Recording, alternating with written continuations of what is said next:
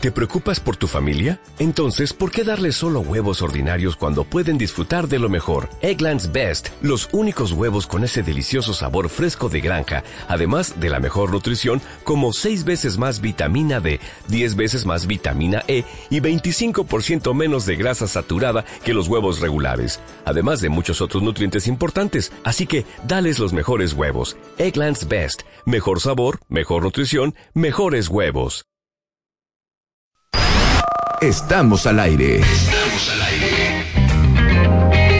Más Marta de baile. En W. Estamos de regreso en W Radio, durmiendo con el enemigo. Edith Zúñiga, directora de eh, Tejpalewi, que es una asociación civil. Sí, es una asociación civil que trabajamos este tipo de temáticas de violencia, violencia en la pareja, violencia familiar, violencia de género y otro tipo de, temáticas, ¿no? Duelos, pérdidas. Pero oigan las estadísticas, sí está traumante. Mm. Una de cada cinco mujeres sufre de violencia de la pareja actual. Sí. Y ojo, una de cada tres familias en México se registra algún tipo de violencia. Lo importante es lo siguiente, cuando oyes violencia, te imaginas a una pareja jalándose de los pelos o a un hombre metiéndole una cachetada a una mujer o a una mujer metiéndole una patada a un fulano. Claro. Esa es la violencia física y la que es más evidente. Claro. Exacto. Las otras violencias. Sí, que es de la más extendida, la violencia emocional o la violencia psicológica que se le conoce y bueno, esta, esta no deja huellas en el cuerpo, pero sí deja huellas en el alma, que a veces las huellas físicas las heridas físicas sanan, pero las del alma a veces cuesta muchísimo trabajo, ¿no? Esto pueden ser humillaciones, pero no es que de repente te humille, no es que de repente te, te insulte, no, esto es cotidiano. A ver, pero dame, ¿cómo suena? Eh, imagínate tú que te levantas y desde que te levantas te está diciendo, mira qué horror, estás espantosa, ya te viste la jeta, ¿no? Con esa cabello, no sé qué. Ahí sí violencia física, ¿eh?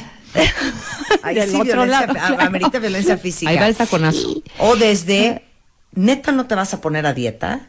Sí. Neta vete las nalgas. Neta estás hecho una puerca. Sí, pareces embutido, nada te queda bien. Si vas a una reunión o algo, tú ni hables, dices puras babosadas, eh, no cocinas bien, nada sabes hacer bien. Bueno, yo soy el único aquí incauto que, que te puede hacer caso. Si no me tuvieras a mí, pobre de ti. En fin, una serie de elementos que son mucho mayores las, eh, las heridas verbales, emocionales, que los elogios o las apreciaciones o un buen trato. Imagínate vivir día a día así. Eh, yo me acuerdo que en el trabajo que tenía anteriormente era una casa en la Condesa y entonces al ladito pues había una casa de una familia, papá, mamá, tres hijitos. Y entonces era una familia bastante violenta. El señor era el que eh, tenía como actitudes violentas con la familia y entonces era le gritaba a la mujer así de, eres una inútil, no me sirves para nada, te odio. Corte A, la mamá no estaba, el papá no estaba y se quedaba el niño mayor con los hermanitos. La bebé, una bebé de ni un año de edad llorando así, pues porque era una bebé normal. Y entonces el niño le gritaba así de, eres una puta. ¿Eh? A una bebé. El niño le gritaba a la mamá así de, no sabes ni prender la luz. Un día hablé al DIF para que fueran a esa casa. Hablé a la policía porque estaban los gritos de verdad. Yo decía, es que a esos niños los van a matar. oían todo. Oíamos todo todos los días. Hablamos a una patrulla, llegó la patrulla, tocaron la puerta, así de, bueno, es que tuvimos un reporte y los niños, no, pero si aquí no está pasando nada. O sea, imagínate ya este nivel de... Evidentemente no van a ser, no, la redundancia, evidencia, evidente la, la violencia. Pero ¿cómo viven en este entorno que los niños no se dan cuenta que eso está mal? O sea, que, que lo, ven normal. lo ven tan normal que a tu hermanita de un año le dices eso. Es que bien dice mi madre, es cuando tú ves algo todos los días, lo empiezas a ver normal. Claro. Por supuesto. Y ese es el, el grave problema. Bueno, aquí tocamos estos elementos donde los únicos modelos que tú observas desde pequeñito son de violencia, una interacción violenta.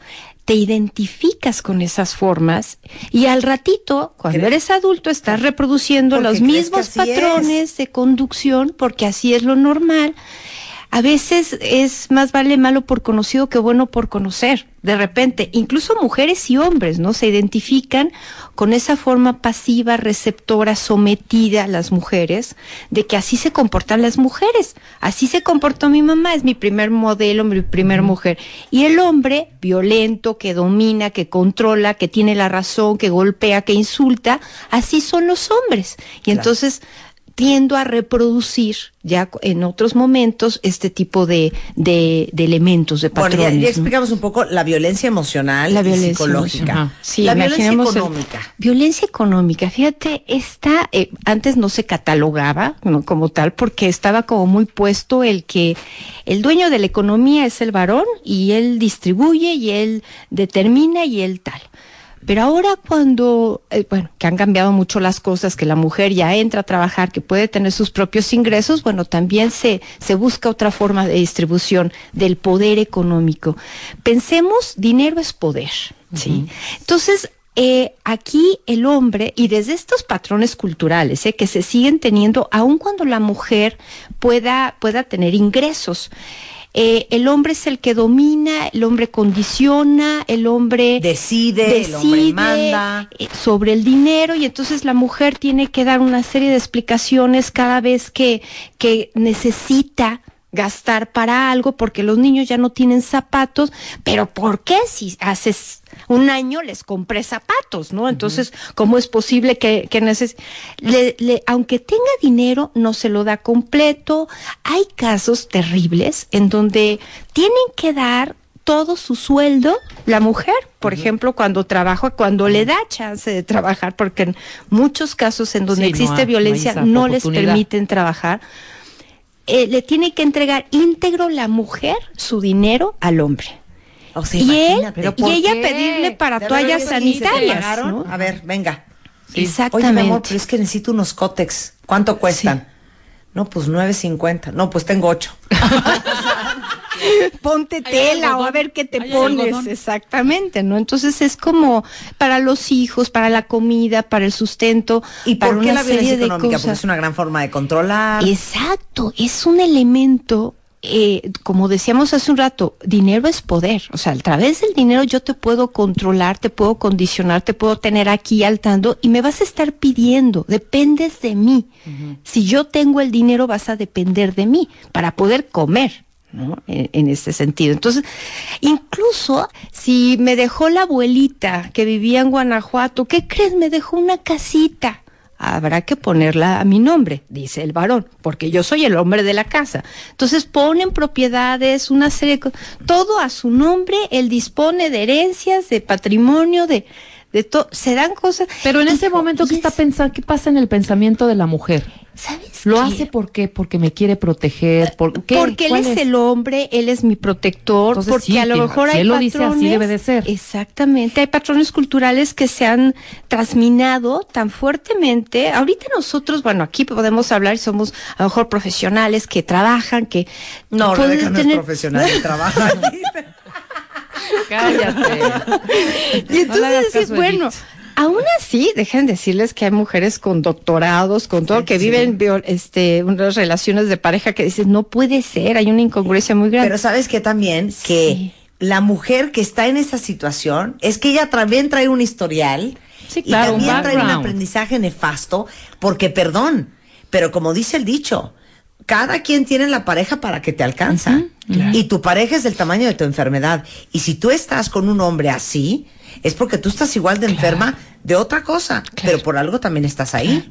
Imagínate, el ejemplo que decías me parece muy claro. Imagínate, la niñita de un año está recibiendo desde, desde esa edad, tú por ser mujer, y por eres chillona, claro, por chillona, por lo que sea, tal, ¿no? O sea, yo por ser hombre puedo gritarte, puedo insultarte y así crecemos. Es decir, no solamente la mayor parte de las parejas que están en una relación violenta tienen una carencia afectiva de historia muy importante. Y no solo carencia afectiva, fueron violentados. Y si no fueron violentados de manera directa, son violentados siendo testigos de esa interacción. Esto, a lo mejor el papá y la mamá, no sé, no les pegan físicamente. Pero el estar viendo a tu mamá y a tu papá que se están dando hasta con la eh, escoba y que se están insultando y eso, eso te violenta a ti como niño, porque no tienes la madurez para discernir, ay, bueno, esto no depende de mí, tal, mm. tal cosa. Ellos te protegen, ellos son tu contención, ellos, no sé, te indican el camino. Está durísimo. Pero por eso, digo, va a ser muy duro lo que les voy a decir. Póngase a chambear, ¿eh? Y todas las que son mamás y todos los que son papás, incúlquenles a sus hijos tener educación, tener una carrera. Así no compren los tenis Converse, así no vayan el domingo a comer tacos. Que la educación sea una prioridad. Porque una mujer que trabaja y una mujer evolucionada, es una mujer que tiene una mucha mejor perspectiva para tomar decisiones más sanas para ella y para su familia. Perdón, yo prefiero no dormir, andar agotada, que estar pidiéndole un nombre para unos cótex o un bikini. Imagínate tú. Sí. No, es que no, puedo. Claro. Bueno, el otro día, perdón, pero ya saben que yo soy muy independiente. Me casi me arranco los pelos de la cabeza. Estaba yo en una tienda buscando el regalo de bodas de un amigo. Y estaba una señora, que era una señora que tenía no menos de 60 años, ¿eh? Entonces yo, ah, no sé qué, y yo iba con, con, con Spider-Man. Entonces, oye, sí, te, late esto, sí, sí me late, órale, vamos a comprarlo. Punto, se compra y se acabó. Esta señora, en lo que me empacaron el regalo, entre que lo pulieron, en que lo todo, y me cobraron, te juro que estuve ahí 25 minutos. Esta mujer dio vuelta y vuelta y vuelta en toda la tienda, y a mí me traumó cuando antes de irse le dice al señor, eh, bueno, eh, pues sí, sí, sí, sí me gustó el cacharrito ese. Eh, lo voy a consultar con mi marido y, a, ver si mañana vengo. o sea, perdón, perdón, no sé si yo estoy mal, pero una mujer de 60 años, que es una mujer hecha y derecha, que es una adulta, que asumo que es una mujer madura, responsable, que seguramente lleva casada con ese hombre 40 años, no tenga el poder de decisión o el criterio para decir si lo compro o no lo compro y tengan que ir a, decir, oye gordo, fíjate que lo vi. Mira, el cacharrito cuesta dos, dos mil novecientos noventa. ¿Cómo lo ves? ¿Me late? O sea, perdón, me parece espantoso. Y eso no le puede pasar a nuestras hijas. Ahorita regresamos, que llamen chinchorre.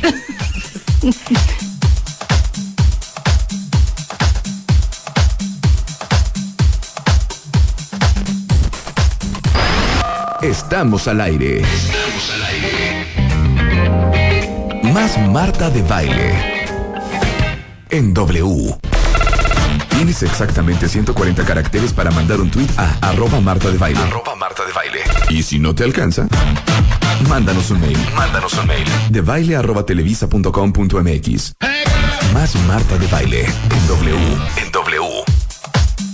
Estamos de regreso en W Radio platicando con Edith Zúñiga, que es directora académica de Tejpalewi, que es una organización, una asociación civil eh, en contra de la violencia eh, familiar, eh, doméstica, contra mujeres, contra niños, sobre lo que es dormir con el enemigo y vamos apenas en la parte de los tipos, los tipos de, violencia, que podemos del maltrato económico, de la violencia económica, hablamos de la violencia emocional y psicológica y ahora nos vamos ¿Ves? A mucha gente aquí en el Twitter están de acuerdo conmigo. ¿Cómo es posible que una señora de 60 años no pueda tomar una decisión sola? Pero es que esas mujeres luego son las que son educadas para obedecer al marido. O sea, en esa época estaban educadas como tu marido es como a quien debes hacerle caso y ser o sea, pues yo no le consulto a Spider-Man a menos de que sea una compra de medio millón de pesos. Por eso, pero tú eres una mujer de esta época que has trabajado toda tu vida, independiente, que viviste muchos años sola. es el tipo de hijas que tenemos que Por Eso, exactamente, para eso es este programa.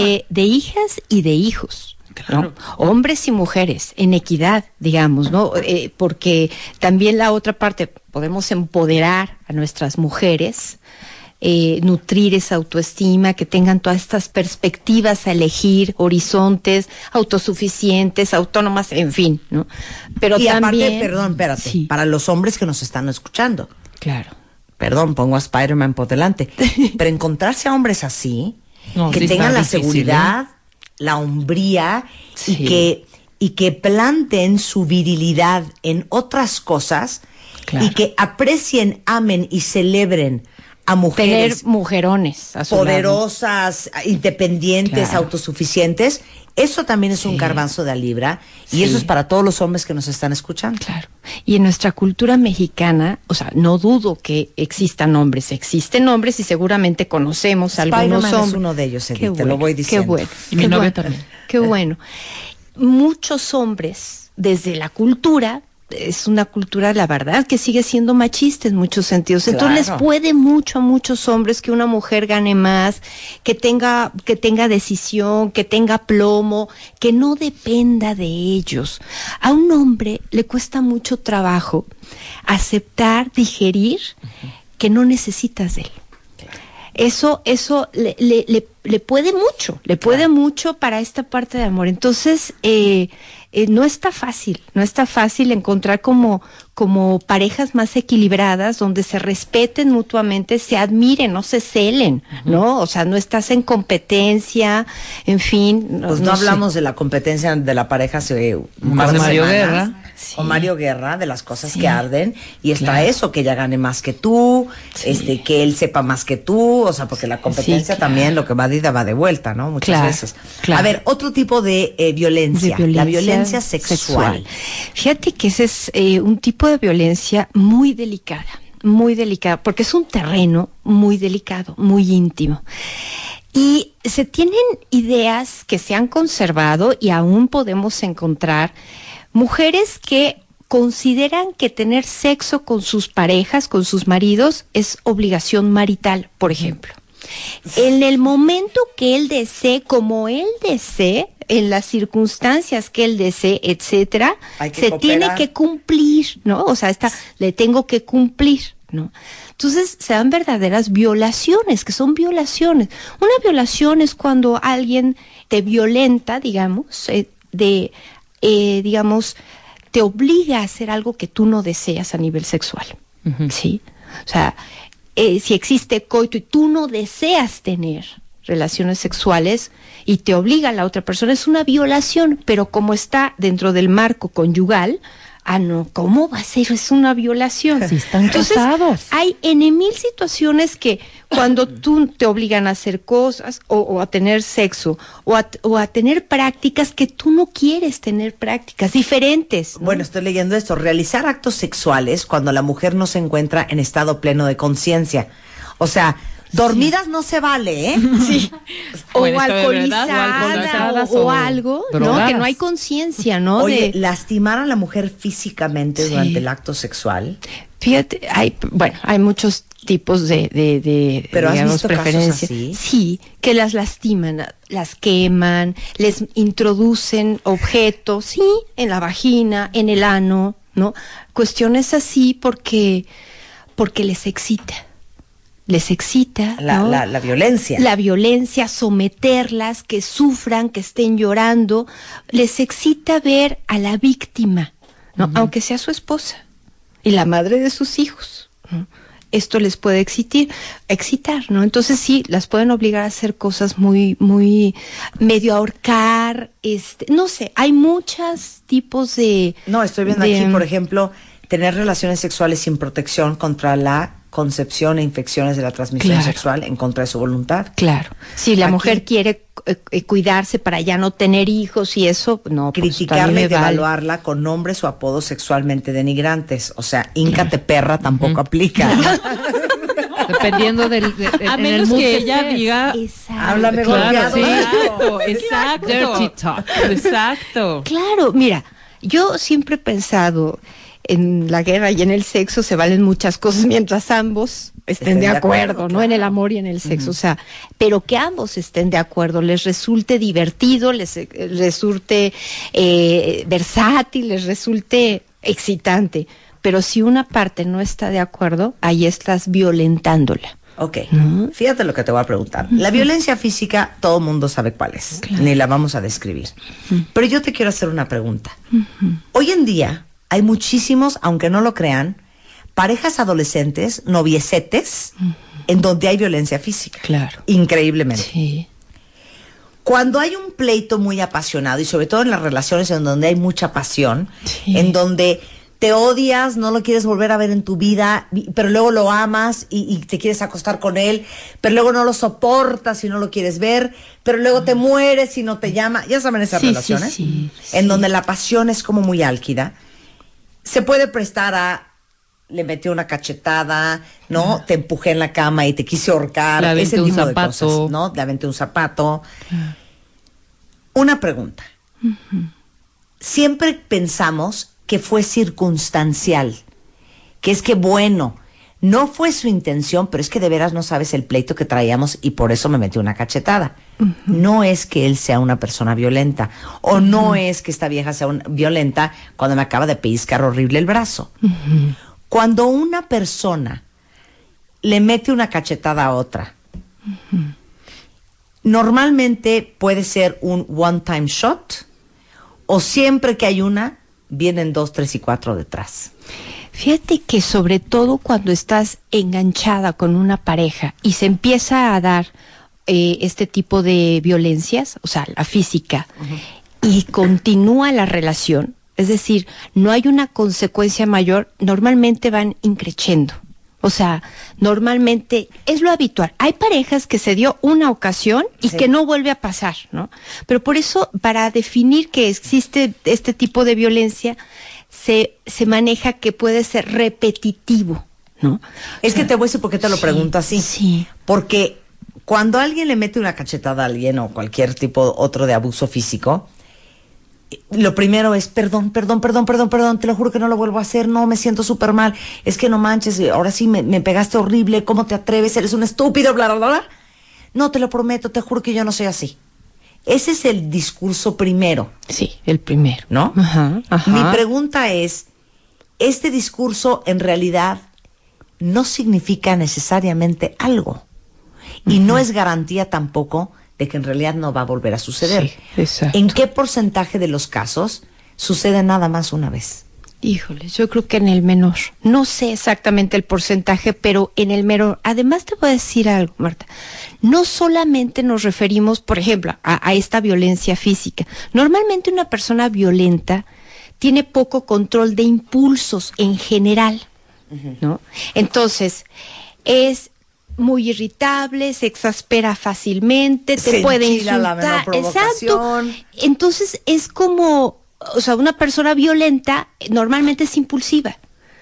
Y, y, se justifica o se puede justificar en la línea de, ah, es que ya estaba muy desesperado este asunto, tenía que pararlo, es que tú tienes la culpa, es que si no me provocaras, es que una serie de cosas.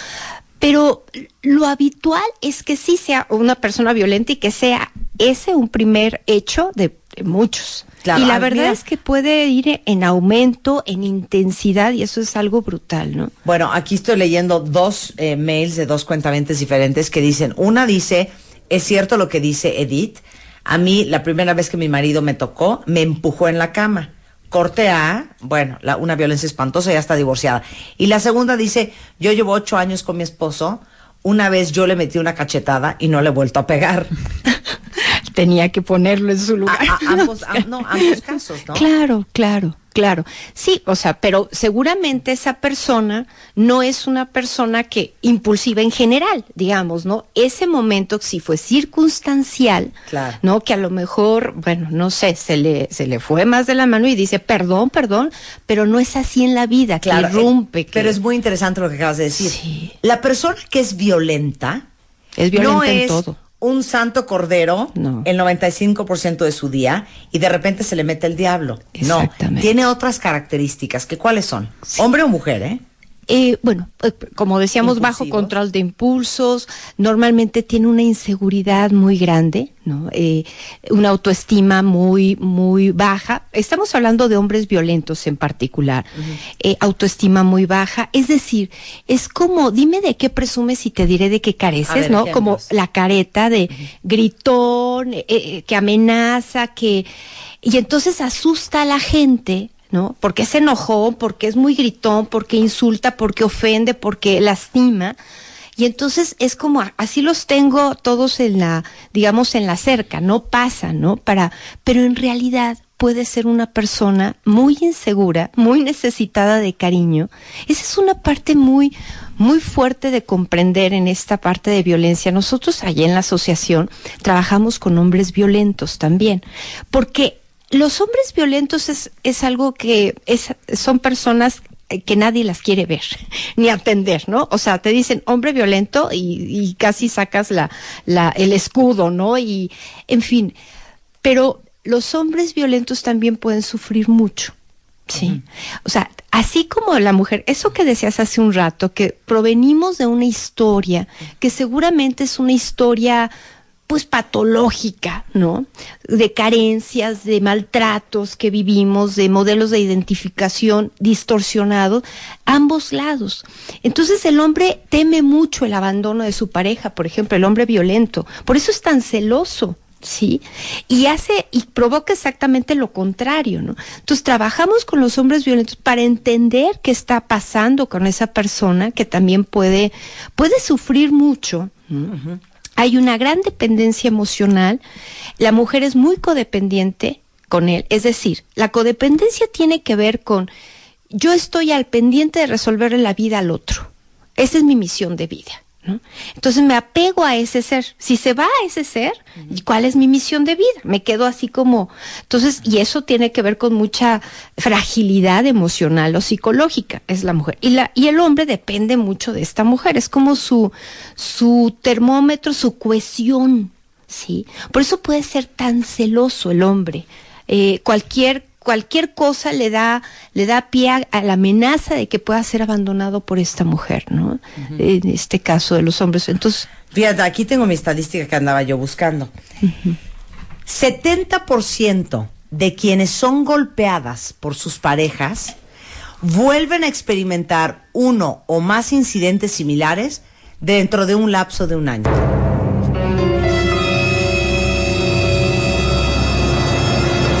De cada diez mujeres que les pegaron, les vuelven a pegar en un lapso de un año. Sí, sí, sí. Otra vez. Claro. Y yo me pregunto algo que es una estadística que estuvimos buscando por todo internet y que no encontramos.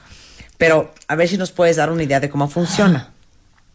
Aquí dice que casi la mitad de las mujeres con estudios en educación media y superior, cuatro de cada diez con estudios universitarios, se encuentran en la misma situación.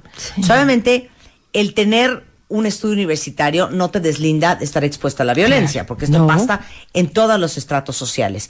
Sin embargo, evidentemente el tener preparación es una puerta y una oportunidad y una de herramienta de ahí, ¿no? Claro, claro. Eh, sin embargo, decías México, yo te diría Latinoamérica y todas las culturas como muy tradicionalistas.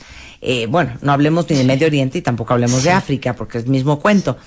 Pero, ¿cuánto tiempo tarda una mujer de culturas muy tradicionales, México, Latinoamérica, África, Medio Oriente, en dejar una relación en donde hay violencia? Sí. ¿Y cuánto tardará una mujer de países como Finlandia, Noruega, Suecia, Suiza, Dinamarca, porque en Estados Unidos la incidencia en violencia también es, súper alta, claro. no, los países escandinavos muy civilizados, los más civilizados, en dejar a un hombre que le pega. Mira, no sé, no sé eh, cómo estén las cosas en, en, los países nórdicos, escandinavos, digamos, pero yo me imagino que nada. o son unos minutos, cinco minutos. no, o sea, apenas empieza. Se tarda una mujer en promedio? mira, depende de muchas circunstancias, Marta. Depende del tiempo de, del tiempo de, de, relación en esta, en esta pareja, porque cada vez se vuelve más viciosa. Hay un ciclo de violencia en donde eh, digamos, se conoce, puede ser intenso y, y, puede llegar la mujer a un estado de pasividad, aparente pasividad, pero finalmente es de sobrevivencia, y hay que, que es como el aguante, ajá, exacto, y quedarse años y este es, este es lo que me tocó vivir a mí. Entonces, depende si tienen hijos, depende. Y además hay muchas cosas que reinciden, muchas mujeres. Es como la adicción, así, tal cual, una adicción, una buena adicción eh, te cuesta mucho trabajo, puedes recaer. Romper la codependencia. Exacto, porque romper la codependencia tienes que trabajar mucho con tu mundo interno. Ahorita mencionaste el ciclo de la violencia. Esto es bien importante que lo explique Edith, les voy a decir por qué cuenta vientes. O sea, no es que un día conociste a un fulano y al segundo date te soltó una cachetada. Así no sucede, porque así sale corriendo cualquiera. Es una cosa paulatina, gradual, casi casi un endoctrinamiento y una pre-preparación para que cuando suceda, muy probablemente no te brinque tanto y no salgas corriendo tan rápido. Claro. Danos el ciclo, ¿cómo, cómo sucede? Estos, y yo te diría, de estos dos eh, eh, elementos que estás mencionando al final, tomemos en cuenta que gran parte de las parejas violentas pueden provenir de culturas tradicionales, rígidas, eh, patriarcales, donde el varón tiene el, poder y entonces traen esas raíces eh, muy internalizadas, digamos, hombres y mujeres. Pueden provenir de hogares violentos a su vez, donde vivían estos papeles, hombre violento, mujer violentada. Eh, Mira, yo creo que aquí se juntan varios elementos. Cuando nos unimos a una pareja y decidimos proyectarnos con esa pareja, casarnos con esa pareja, tenemos eh, una etapa de enamoramiento común en donde idealizamos mucho, ¿no? Negamos las, los las, eh, defectos, exaltamos las cualidades. Aquí hay, aquí se, se, dan dos fenómenos. Hay un contrato irrealizable que es común en la, en la pareja violenta. Uno es, nos, nos entregamos absolutamente, nos guardamos una fidelidad absoluta, nos vamos a amar totalmente, solo nosotros existimos en este mundo de dos. Empieza a pasar el tiempo y cualquier matrimonio, cualquier pareja evoluciona y ya no puedes tener solo ojos para esa persona. Hay otros elementos que exigen tu atención, eh, por ejemplo, los hijos, ¿no? Tu atención, tu cariño, en fin. Ah, pues las parejas violentas no aceptan, sobre todo el varón, no aceptan que haya que haya ojos o atención para otra persona que no sea él. Entonces empieza la etapa uno que es aislarte. Exacto. Sí, o sea, de esta, de esta parte de enamoramiento, idealización, en donde a lo mejor, fíjate, muchas mujeres dicen, bueno, es que está, tenemos nuestras desavenencias normales de adaptación, nos estamos, y a lo mejor hay insultos, hay maltrato. Bueno, es que estamos acoplándonos, esto, el amor todo lo puede. Y esa idealización ayuda mucho a la pareja violenta para soportar, para tolerar, para perdonar, para todos este tipo de elementos. Entonces seguimos. y empieza, y empieza, o sea, la, la, acumulación de tensión tiene que ver con insultos, con amenazas, con, por ejemplo, que esta sopa está, está fría, ¿cómo me la da? Y la avienta el plato y la otra mujer, no, no, perdón, mi amor, este, te, te voy a calentar otro, otra, otro tanto de sopa, ya va a quedar mejor. Bueno, no sé qué y puede haber cachetadas, puede haber empujones, o sea, no es una no es un episodio de violencia bruta, ¿no? Pero sí son ofensas, sí son maltratos, sí, y va increciendo, increciendo. El hombre enojado, enojado, yo siempre me lo he imaginado como una olla express que está a punto de estallar y la mujer haciendo todo lo posible para que no estalle, ¿no? Cuidando hasta el menor detalle, tratando de leerle el pensamiento y los niños ya va a llegar su papá, entonces ya váyanse a dormir, ya este todo tranquilo, no no le demos molestias, no lo hagamos enojar. Pero esto termina explotando finalmente. Y entonces empieza, eh, se da el, el periodo de violencia aguda, que suele ser una golpiza hacia la mujer eh, trancazos, golpes que puede durar horas. Ha habido casos terribles de días, que puede llegar a durar días, ¿no? En donde descarga el hombre, así como esa olla express, descarga toda esa tensión, siente alivio, tiene un sentimiento de poder, de superioridad que ha ejercido sobre la mujer se da este periodo, la mujer suele vivir el síndrome de estrés postraumático después de este episodio tan violento, en donde es como, esto no me puede haber pasado a mí, ¿no? Sobre todo cuando es una primera vez que te golpea tu pareja, pongámonos en el en ese lugar, ¿no? Que te golpea tu pareja por primera vez, no puedes creer que ese será quien tú amas y que supone adorarte. Exacto, te te destruya, ¿no? Porque su intención, su mirada, sus golpes, lo único que te están diciendo es quiero matarte, quiero destruirte. Entonces, para recuperarte de ese episodio violento puede pasar mucho tiempo. Les decía yo que puedes vivir este estrés postraumático, tener un estrés espantoso, depresión, tristeza, desesperanza, pánico, temor, pesadillas, insomnios, este, dolores de cabeza musculares, o sea, todo un, por todos lados le pega, ah, al cuerpo, a las emociones, a, a los pensamientos, no puedes pensar bien, no te puedes concentrar, en fin, toda esta vivencia. Y en esto, apenas pasa ese tiempo, habitualmente viene la fase de arrepentimiento o de luna de miel, en donde el hombre se arrepiente, y hay muchos hombres que sí se arrepienten de manera honesta, ¿eh? O sea, sí dicen, es que no puede serlo, sobre todo cuando ven la realidad de, lo que provocaron. O sea, fractura de nariz, moretones en la cara, fractura de brazo, este, eh, dañada, lastimada, herida de la cara de diferentes partes, y, y le da un terror que lo abandone le da terror que lo abandone, desde esta dependencia, en fin, y entonces le suplica que, que, no lo deje, que por favor, que la ama, le lleva flores, serenata, le compra un vestido, le dice, mira qué linda te ves, esto no va a volver a pasar, te lo juro, no va a volver a pasar. Pero también pueden manejar argumentos tales como, es que híjoles, es que si, si no lo hubieras hecho, no hubiera pasado. Ya, compórtate. Te yo te ya quiero. Te claro. Sí, ¿no? Y ahí eh, termina ese proceso y se vuelven a romper las promesas, tal, tal. Fíjate que se dice otra vez, aguántala ahí, aguántala ahí. Hacemos un corte rapidísimo y ya volvemos. Estamos al aire. Estamos al aire. Más Marta de baile. En W.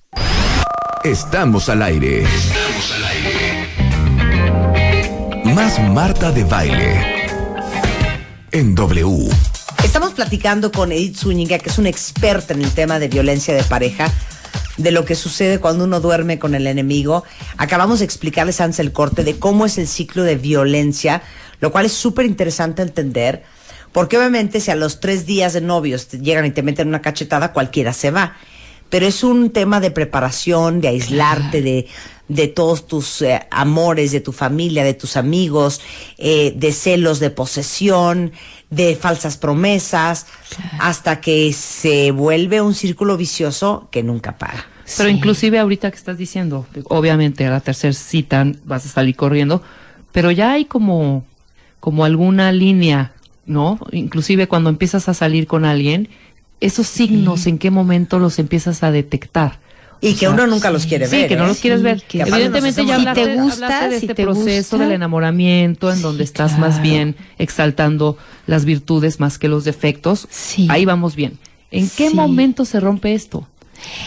Cuando aparecen las diferencias, o sea, tú estás enamorada y tal, eh, dejas de ver, te digo, eh, por ejemplo, a ti te trata disque como reina, no en muchas cosas, pero a los meseros les habla horrible, golpeado, de todos lados sale peleado, este, tiene discusiones con el jefe, tiene discusiones con tal, contigo, pues te revisa cómo estás vestida, eh, no, no puedes salir así, oye, como que te portaste muy coqueta con fulanito, pero Finalmente son una serie de signos que puede, puede, que dejes de ver por el enamoramiento. Mira, cuando nos enamoramos, o que no quieres ver. No quieres ver, pero es inconsciente. Hay un mecanismo de defensa que entra, que es la idealización. Claro. Entonces, idealiza, o sea, a veces hacemos a alguien que no es verdaderamente. Bueno, perdón, lo contábamos el otro día y nos carcajeamos todos aquí al aire porque es tan real, pero mes seis de novios. Ay, no sabes, es que estoy tan contenta y bueno, me divierto con él. O sea, bueno, parrandeamos que no te puedo contar. Bueno, nos hemos puesto unas divertidísimas. Es que es tan bohemio. Seis años después. Es un irresponsable. ¿Dónde vas? Alanón es que fíjate que mi marido es alcohólico. O sea, es que, ¿por qué? Porque cuando eras novio te parecía graciosísimo que se pusiera ahogado y ya cuando estás casada estás hasta los purititos de que toma todo el día. Exactamente. Esa es la, de, la idealización. idealización. Y si le llegas a ver alguna cosita, dices, ay, el amor todo lo puede, yo lo voy a cambiar con amor, con atención, por ejemplo, esta parte de vicios, ¿no? Posibles vicios no todo el tiempo nos vamos a mantener enamorados. O sea, la, la, la secuencia normal de una relación de pareja es que del enamoramiento pases a una etapa de aterrizaje, que para algunas parejas es un aterrizaje forzoso y terminen en ruptura, porque aparecen las diferencias. Eso que no veías, primero exaltas las, las coincidencias, fíjate. Le encanta la lectura igual que a mí. Entonces no las pasamos leyendo. qué estúpidos somos en el amor, ¿eh? francamente, qué estúpidos somos. Sí, se dan, se dan procesos como patológicos si nos ponemos a ver, ¿eh? Así muy chistos. Luego ya empiezan las diferencias. ¿no? De que a él le gusta una cosa, tiene hábitos distintos. Y entonces aquí, aquí es donde puede aparecer que los puntos de vista los puntos de vista divergentes, esto que preguntaba Rebe, estos puntos de vista sean distintos y que no lo soporte el hombre, por ejemplo. Claro. Que diga, este, pues todos los fines de semana vamos a ver a mi mamá, como siempre le hemos hecho.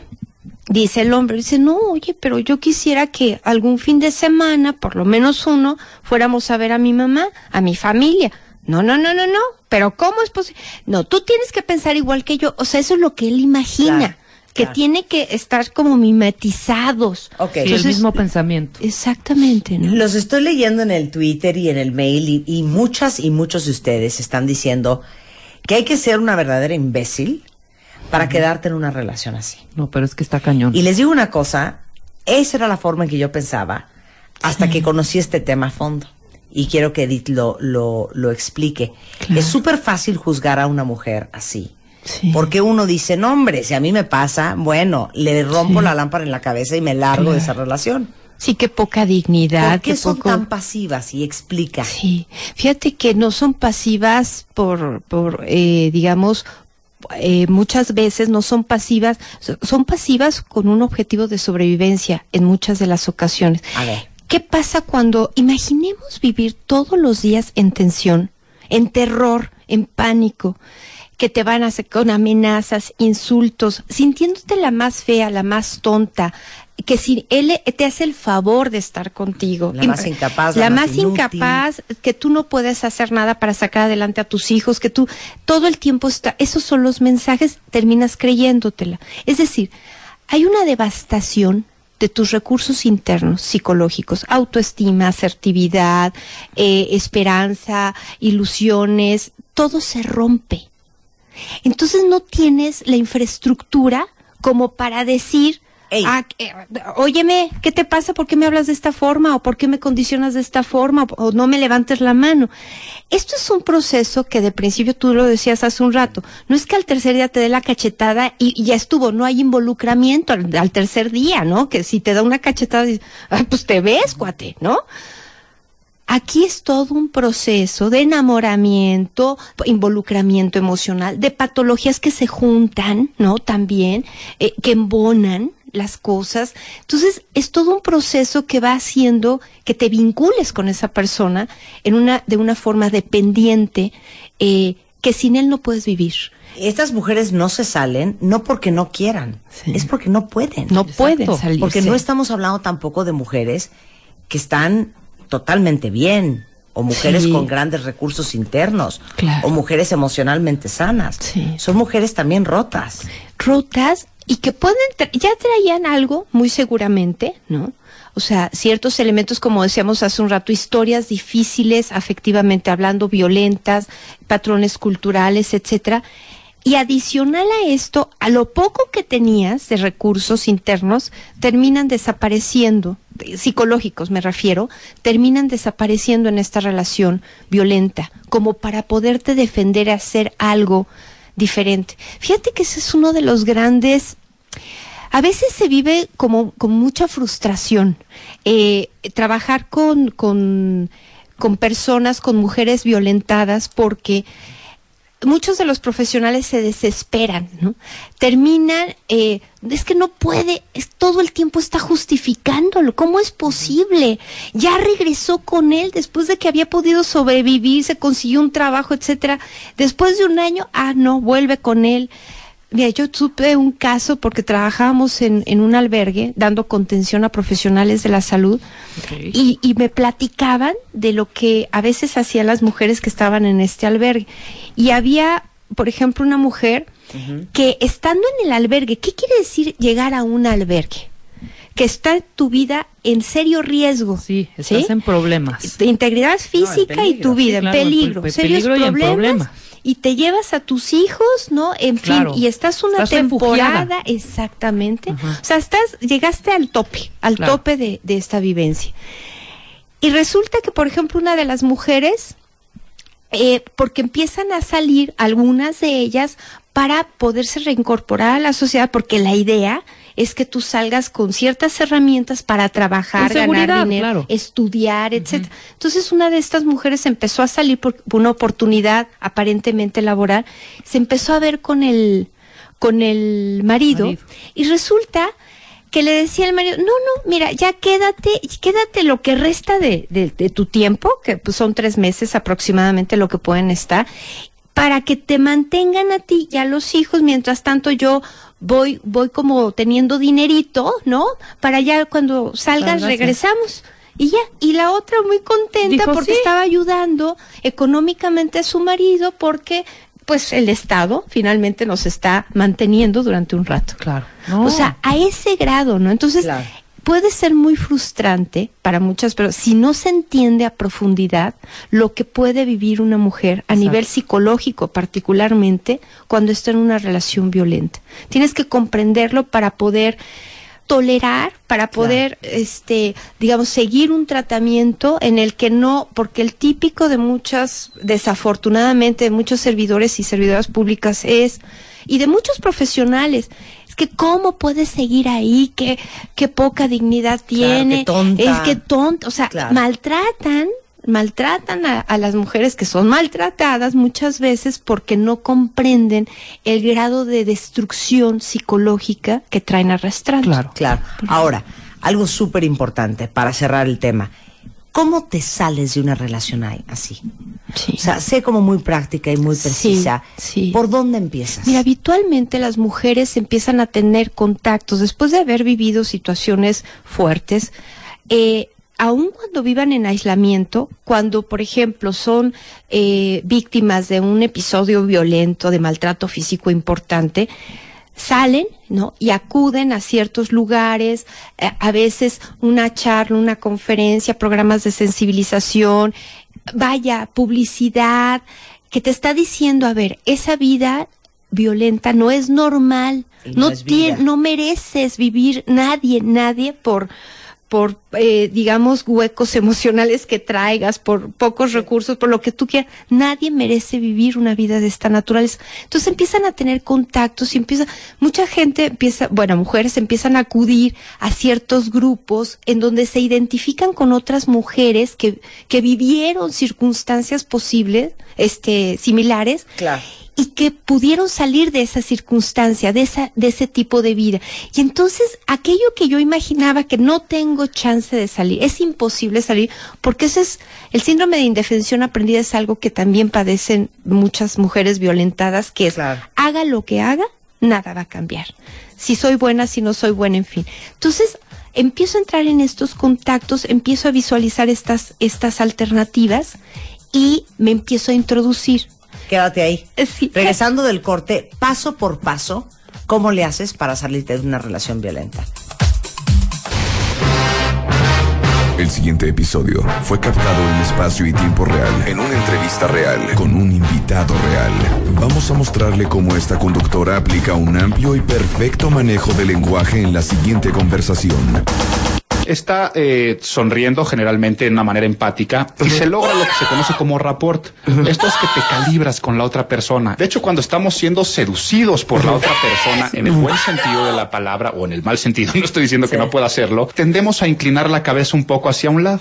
La cabeza se inclina. Generalmente quiere decir que está opinando sobre lo que tú estás diciendo, está pensando hacia dónde llevar lo demás y generalmente esto se, se acompaña con todo un gesto, una postura de comprensión. Entiendo lo que estás diciendo.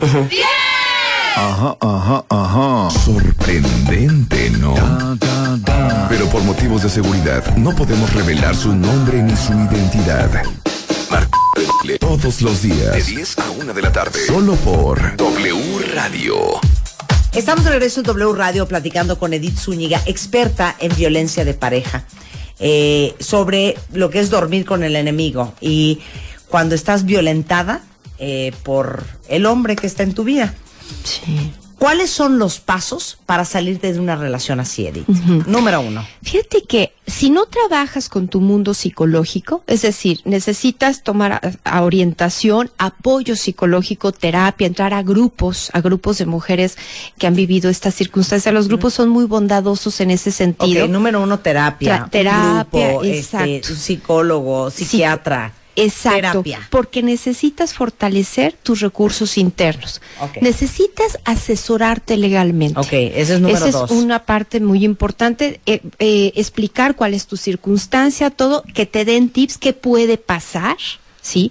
Necesitas adicional a esto preparar un plan de emergencia, sobre todo cuando, cuando tú, te, tú te das cuenta perfecto, cuando eres una mujer maltratada, cuáles son los ciclos, en qué momentos, ya em, eh, el ciclo, digamos, las etapas, ya empiezas a saber cuándo este hombre ya va a hacer la paliza, etcétera. Entonces, adelantarte a ese tipo de elementos y preparar documentos oficiales, eh, actas de nacimiento, certificados, credenciales, pasaportes, visas, dinero, dinero, escrituras de la casa, dinero, exacto, llaves, ¿no? De la casa y todo tenerlo preparado preparado en un lugar escondido, especial y de fácil acceso. Algo bien importante, la asesoría legal, que eso lo hablamos un poco el día que tocamos el tema de divorcio. Sería el colmo que te vayas de tu casa huyendo y luego te acusen de abandono de hogar. ¿Por qué? Porque tú tienes que tener eh, testimonios o tienes que tener pruebas, evidencia, evidencia de... que has sido abusada. Entonces, desde grábalo, sí. eh, fílmalo, denuncia, denuncia, esa es una parte muy sí, no, no, pero grábalo, insultándote, fílmalo, por una cámara escondida, de verdad, o la grabación de tu celular. Claro. Tómate fotos del moretón y del trancazo. o sea, yo creo que preparar la evidencia. Claro. Este, que es parte de la estrategia legal y asesorarte bien con un abogado de qué es lo que tienes que tener listo para poder tener tu caso de divorcio y de poder protegerte a ti y proteger a tus hijos legalmente en contra de él. Exactamente, exactamente. Después todos los documentos, el dinero, actas de Avisarles a, la familia, quien te esté apoyando, está pasando esto, o sea, romper el silencio, porque ese es otro elemento que a veces detiene mucho a las mujeres, no dicen lo que les está pasando por vergüenza, por muchas cosas, ¿no? Pero avisar a vecinos, avisar a familiares, incluso yo eh, eh, a veces he preparado ¿no? con, con, mujeres eh, plan de seguridad, con algún vecino o algo, tener códigos códigos en donde, por ejemplo, si prendo tres veces la luz de mi recámara, algo está pasando, entonces lánzate, llama a la policía, este, en fin, o te hablo una vez por teléfono, en fin, o sea, códigos que te sean, que te sean accesibles para que acudan a protegerte. Mira, Hemos tenido muchos avances en términos legales, afortunadamente. Todavía estamos muy en pañales, ¿no? Los, no hay, ahorita ya está catalogada la violencia familiar como un delito. Antes ni siquiera eso. Era algo espantoso, ¿no?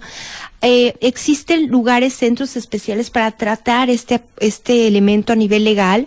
Eh, este, existen eh, abogados eh, que trabajan con víctimas específicamente de violencia, en fin, hay grandes avances, aunque todavía estemos en pañal, acudan a asesorarse, acudan a asesorar. Hay en la Subprocuraduría de, de atención a víctimas de violencia, digamos, hay varios tipos de, de, este, de, de este tipo de atención para que te puedan asesorar en estos elementos. Y, bueno, nada de esto lo vas a hacer si no estás trabajando de manera paralela con, la, parte, emocional, con la parte emocional y trabajar la pérdida de sueños, de ilusiones, de la pérdida de un tipo de vida y pensar muchas de las mujeres que llegan a salir de esas de esas relaciones es como si se volvieran a sentir seres humanos porque entonces el alivio, el, la satisfacción de, de sentirse así, compensa muchos de estos elementos. Es muy difícil, es una, son relaciones muy viscosas, muy viscosas. Y algo primordial es trabajar con tus recursos internos. Bueno, tienen todo el apoyo en la Asociación Civil de Edith, que es Tejpalewi. Sí, eh, queremos que todas las que quieran asesoría, porque uno dice, bueno, de repente se pone como loco, de repente avienta una silla, de repente pues, sí nos hemos como tranqueado y no lo ven grave. Yo les diré una cosa, miren, si estamos casados, somos adultos. Y como adultos, somos responsables de lo que hagamos, de lo que no hagamos y de las decisiones que tomemos. Si ustedes quieren quedarse ahí tranqueándose con él o seguir sometidas por el resto de la vida, eso es bronca de ustedes, ¿eh? Y claro que lo pueden hacer y claro que pueden quedarse ahí. Pero si hay hijos de por medio, como madres y como padres tenemos la responsabilidad emocional de tomar las riendas, de asumir la responsabilidad y es nuestra obligación. No solamente proteger la integridad física de esos niños, no solamente proteger la integridad emocional a esos niños, sino darles las herramientas, los ejemplos y los modelos correctos para que ellos tengan una mejor oportunidad cuando sean adultos de escoger mejores parejas y de que tengan mejores relaciones. Esa sí es nuestra responsabilidad. Es una obligación. Y en ese momento, si hay hijos de por medio, es nuestra obligación como madres y como padres poner un alto a esta esquizofrenia. Sí.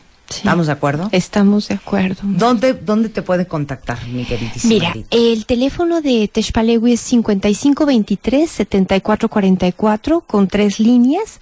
Eh, la página es www.techpalegui.org.mx y bueno, también estamos en Facebook. Este, entonces. ¿Cómo se escribe Techpalegui? Techpalegui, T-E-Ch, P-A-L-E-W y latina. Techpalegui. Es en náhuatl. Significa te apoyo o te ayudo a crecer. Ok. Ay, Edith, pues un placer como siempre. Igualmente. Contigo, de veras. me encanta estar con usted. Que te claro que sí, por, por, supuesto. un placer para mí. ¿eh? ¿No te encantaría tener 100 dólares extra en tu bolsillo? Haz que un experto bilingüe de TurboTax declare tus impuestos para el 31 de marzo y obtén 100 dólares de vuelta al instante. Porque no importa cuáles hayan sido tus logros del año pasado, TurboTax hace que cuenten. Obtén 100 dólares de vuelta y tus impuestos con 100% de precisión. Solo con Intuit TurboTax. Debes declarar para el 31 de marzo. Crédito solo aplicable al costo de la presentación federal con TurboTax Full Service. Oferta sujeta a cambios o cancelación en cualquier momento.